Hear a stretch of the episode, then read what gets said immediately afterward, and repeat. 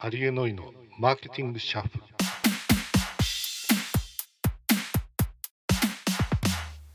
今回のテーマはですねリクルートスーツはノーダークでいきましょう。日経 MJ11 月11日の記事からです。タイトルはですね仕事着はもう買わない。私服と兼用気軽に枚数減り高め一着。コロナ禍をきっかけに若い女性の通勤オフィスでの装いが変化している。通勤勤務時のコーディネートも変わった。これまでは取引先と会うことも多く黒か紺のジャケットにパンツパンプスというスタイルだった。しかしコロナ後はカーディガンで出勤するなどカジュアル化。プライベートで出かける時と同じになった。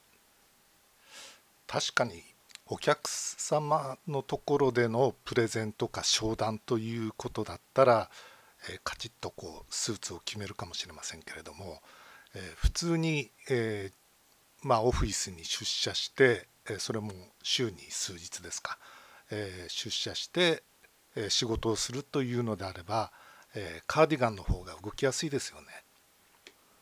女性ばかりではなく紳士服の方も、えそういう流れにあるようですね。日経 MJ の11月2日の記事です。紳士服のオンリー、セットアップスーツ拡充、横浜に新店、カジュアル化対応。紳士服のオンリーは上下別々に選ぶセットアップスーツの販売を強化する。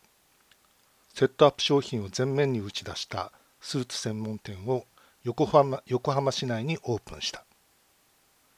こういうトレンドの変化というのはなかなか抗うことはでき、ね、難しいですよね。であるならば、えー、もう少し例えば新しい需要を想像できそうなところに、えー、メッセージなりを打っていくという手もあるのではないでしょうか。えー、例えばリクルートスーツの市場です。えまあ、ちょっと直近の状況少し変化してるかもしれませんけれども、え黒の上下がほとんど100%と言っていいぐらい、えー、みんな黒のスーツを着てますよね。ちょっと異様な風景のようにも見えていました。学生たちも状況は同じです。大学ではオンライン講義、えー、そして面接はまずリモート面接。とは言っても最終面接でみんな黒のスーツだったらどうしよう。っておそらく学生は悩みますよね、えー、例えばですねアパレルメーカーの方が、えー、主導してリクルートスーツは、えー、ハッシュタグノーダーク暗い色はやめて明るいスーツを選びましょうというような、えー、キャンペーンをしてですねそれを学生を採用する企業側の方にもコンセンサスを得る。そうすると学生も迷うことがなくなりますよね。明るいスーツを買うことができるはずです。部屋に閉じこもる時間が多い毎日です。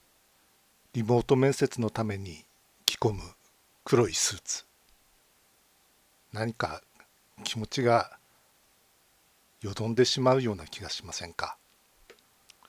自分の個性を自分のカラーをきちんと出せるように、えー、大人たちはもう少し配慮してあげるべきではないでしょうか。ハッシュタグノーダークでアパレル業界が活気づき学生たちの気持ちが明るく晴れやかなものになればいいなと思います。